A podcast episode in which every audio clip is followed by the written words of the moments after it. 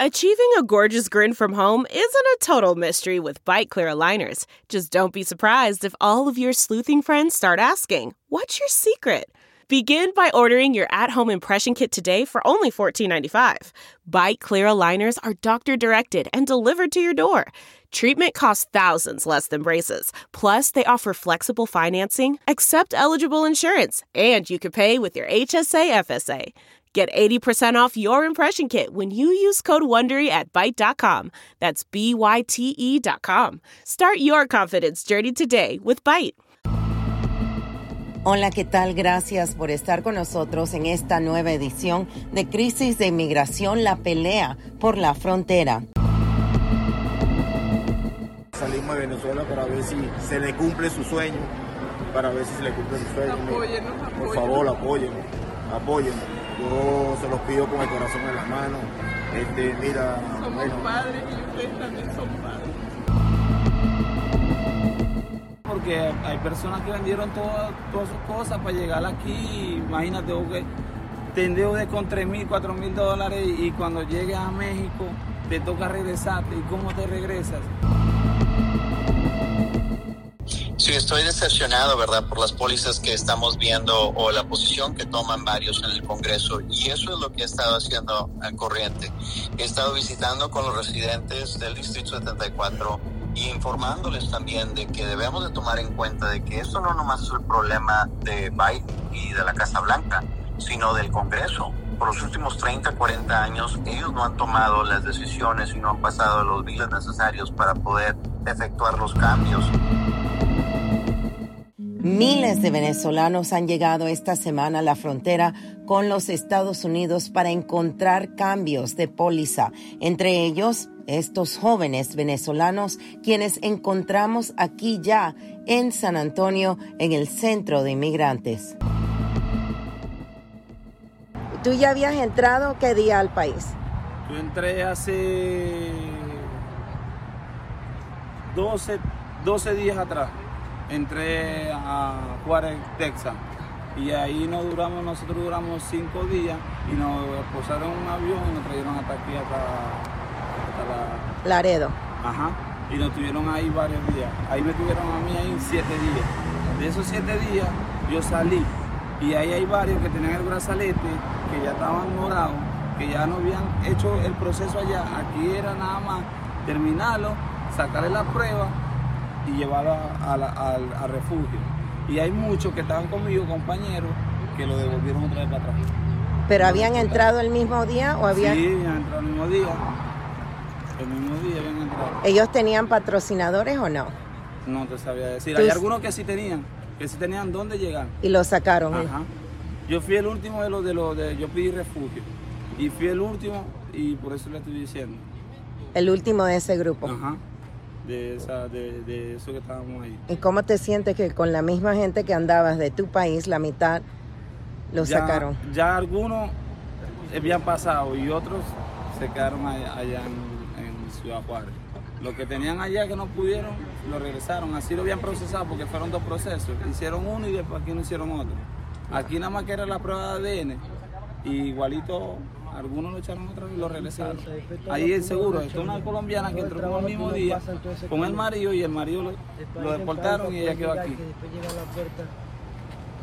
Y son ¿Cómo te sientes de que pudiste entrar? no, oye, me siento orgulloso de que yo entré, de que lo logré y todo el mundo prefiere un sueño americano. Y gracias a Dios, yo, yo me agradezco, gracias a Dios, que fui uno de los últimos que entré. pues. ¿Cómo te sientes por la otra gente? Tú pasaste por Darien. Sí, me siento indignado porque hay personas que vendieron todas, todas sus cosas para llegar aquí. Imagínate que te endeudes con 3 mil, 4 mil dólares y cuando llegues a México te toca regresarte. ¿Y cómo te regresas? Si pasaste por una selva de cuatro días que no comía ni nada, sobreviviendo, llegando a tu destino, que es el abuelo, que es tan difícil llegar. Hay personas que se quedan en el camino. Ahí imagínate tú cómo se sentiría una persona al llegar a la, a la raya y lo deporten otra vez y unos que no puedan entrar. Imagínate tú cómo se sentiría, cómo llegaría otra vez a tu país que no dejaste nada y te lo gastaste todo. ¿Cómo? Ok, tú también cruzaste por Darien. Desde San Antonio a Eagle Pass, Texas, hay situaciones, miles de situaciones ahora mismo que son muy tristes. Ahí encontramos a la familia Millán de Falcón, Venezuela, quien entró como una familia de cuatro y fueron permitidos entrar solo tres de ellos. Su hijo de solo 19 años fue expulsado del país a pesar de ser parte de la solicitud de la familia entera para asilo político. Ok, primero que todo, ¿cómo se llama? John Elías Millán, Ok, ¿de dónde es? Venezuela. Ok, y usted ha entrado después de este cambio de póliza. ¿Cómo lo afectó a usted y a su familia? Nos ha afectado bastante. Eh, La travesía de nosotros no ha sido fácil. Eh, ha sido un mes de travesía. Entré por el Darién, donde se ven muchas cosas. Eh, soy padre de, dos hijos que vinieron conmigo, una menor, un adolescente de 19. Eh, fui procesado como vehículo familiar y bueno, fuimos tres los que logramos pasar para acá. Mi hijo me lo han deportado, es algo que es injusto porque si entramos como vínculo familiar, lo legal sería, sería de que ese sueño sea para los cuatro, no tres. Entonces yo le pido a la, a la migración, las leyes, no sé cómo decirlo, de que por lo menos me apoye y de que así como estoy yo, que soy padre de familia, está mi esposa, está mi hermana, habemos muchos que, que, quieren este sueño, quieren eh, una mejor vida, quieren una mejor calidad de vida para sus hijos, tanto no para uno, sino para los hijos de uno. Por eso nosotros, bueno, yo como venezolano, huyo de, de tanta, de tanta miseria, de tanta injusticia que hay en nuestro país, como todos lo saben, no es nada, no es nada oculto. Y, bueno, mira, lo que yo le pido a, a la, a la migración, a las leyes, al gobierno, que por lo menos me apoyen en, en ese sistema de, de lograr tener a mi hijo de este lado, porque en verdad somos padres de familia, venimos a trabajar, a seguir adelante, a brindar un, un granito de arroz de nuestro, de nuestro esfuerzo para, para seguir adelante, darle una mejor vida a mis hijos y bueno, así como estoy yo, hay muchos más, pero a veces por las personas que son malas, nosotros los buenos corremos también con, con esas cosas. Déjeme preguntarle a usted, ¿esto valió la pena? Mira, sí valió la pena, porque yo estoy buscando algo, un futuro para mis hijos. Lo que pasa es que, bueno, tengo mi hijo, lo tengo del otro lado y espero que con la fe en Dios este, esto se solucione. Si lo tendría que hacer de nuevo, ¿lo haría después de pasar esa jungla? No, y yo, yo como ser humano, como padre de familia, esto no se lo, no se lo garantizo ni se lo deseo a nadie. Eso es algo que es fuerte. Eh, vimos personas muertas, eh, se cometen robos, maltrato. Y bueno, es algo que, que tiene que estar preparado mentalmente y físicamente porque las personas no... No es fácil, pues no es fácil, es algo que no es fácil. ¿No ¿Cuántos más usted dice que vienen ahora mismo? Mira, supuestamente sí, cuando nosotros entramos el jueves 13, según eh, iban a salir 12 mil personas. Ellos también hicieron un esfuerzo pidiendo ayuda a los peloteros venezolanos que están ahora mismo en los Estados Unidos, incluyendo el de los Astros Altuve. Algún, algún amigo venezolano, beisbolista, somos padres de familia, mi hijo es pelotero, bueno, ya con la situación en Venezuela no se pudo seguir, Veni- pasamos toda la travesía del Darién, eh, ayúdenos por favor, nos procesaron a nosotros, a mi hijo me lo han devuelto a México, queremos un apoyo. un sueño que quiere cumplir.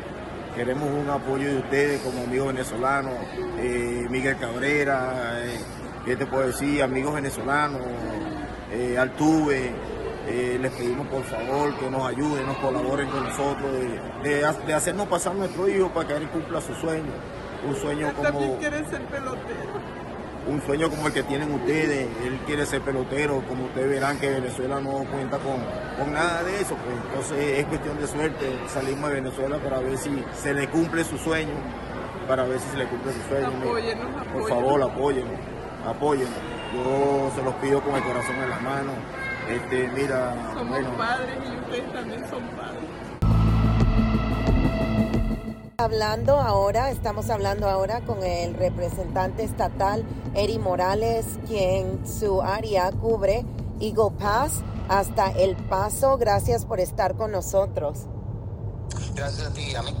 Ahora le quiero preguntar, hemos visto un cambio en los números de venezolanos que están entrando por Eagle Pass. ¿Nos puede hablar un poquito de eso y por qué usted piensa que ha sucedido? ¿Ha sido por el cambio de póliza o ha sido porque el río en realidad ha aumentado con toda la lluvia recientemente? Creo que es un factor de dos, ¿verdad? Un poquito de la lluvia que hemos recibido uh, reciente que ha causado que el río venga con más agua, pero más importante creo que la póliza ha efectuado este cambio. Hemos recibido información donde el número bajó demasiado a los que estaban acostumbrados en pasar um, de migrantes que pasaban a diario. Entonces eso es algo uh, que, es bueno, ¿verdad? Para la comunidad de Igle Paz y del Río. Pero sí hemos visto, ayer estábamos, mi esposa y yo estábamos en eventos en El Paso y sí reconocimos de que allá sí están subiendo los números de migrantes que están cruzando un poco. Espero de que se hagan los cambios necesarios para que sigamos este, este trend de que se reduzcan los números de migrantes. Pero más importante, tenemos que cambiar el sistema como se están procesando. Lo que estamos haciendo ahorita, estamos exponiendo a nuestros oficiales federales, estatales y a nuestra reserva de militar a que se expongan a los, a los elementos del río. Y como ya sabes, hemos perdido varios de los soldados aquí del National Guard en, en, su trabajo uh, y es necesario de que eliminemos ese, ese proceso, que se hagan por los land ports, por las vías de,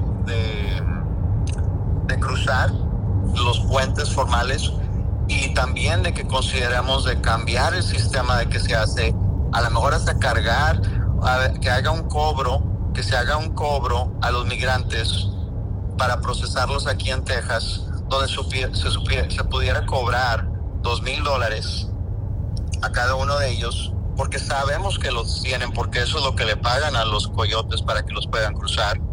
Y eh, teníamos cruces de 1.600 diarios, eso equivale a 3.2 millones diarios que, estuviera, que el Estado estuviera recibiendo si cobrara esta aplicación. Y también sería arriba de un billón de dólares que el Estado de Texas estuviera recibiendo en vez de nomás gastando dinero en proteger nuestra frontera. Le quiero preguntar, ¿cómo se siente usted siendo un político aquí? Este es su área, este es su distrito y hay gente en Washington, D.C. quien está haciendo y tomando decisiones que nunca han venido a la frontera o si vienen a la frontera es para subirse a un bote de la patrulla fronteriza para decir simplemente que ellos estuvieron aquí. Sí, estoy decepcionado, ¿verdad?, por las pólizas que estamos viendo o la posición que toman varios en el Congreso. Y eso es lo que he estado haciendo en corriente.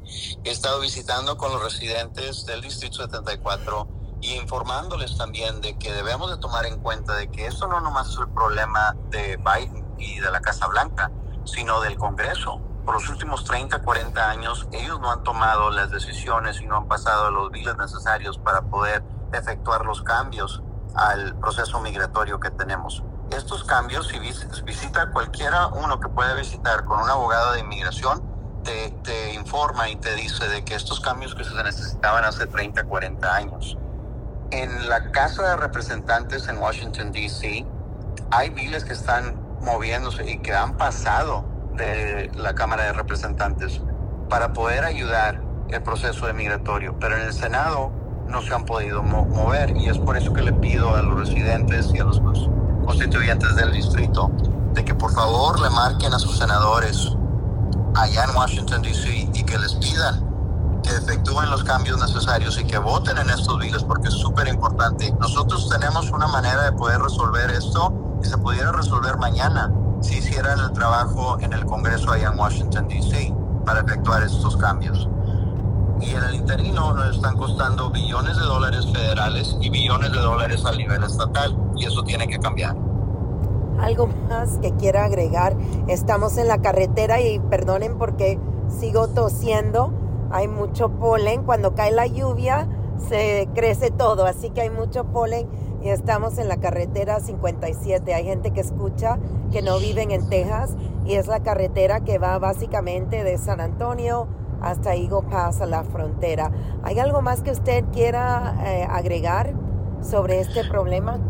Sí, esto que estás brindando de, de, que estás en la carretera 57, eso fue un enfoque mío con el Departamento de Transportación de que se enfocaran en hacer un estudio para ver si había una necesidad de poder ampliar la carretera. En, en, en México, la carretera 57 es considerada un interstate highway, un highway formal con vías de carriles como uno ve en la, en la 35, el Highway 35, I-35. Entonces, el estudio ha resultado de que sí, el ingreso que vamos a tener, la economía como está de caliente aquí y eh, en, el, en la frontera, todo indica de que debemos hacer estos cambios de infraestructura necesarios para poder promover toda esta región. No puede uno seguir cruzando por Nuevo Laredo y Laredo por todo tráfico que hay allí. Y ahora estas vías y estas otras opciones por Igle Paz y en Del Río podrán traer mucho alivio. Y con eso viene el progreso también de las comunidades por la manera de, de la economía.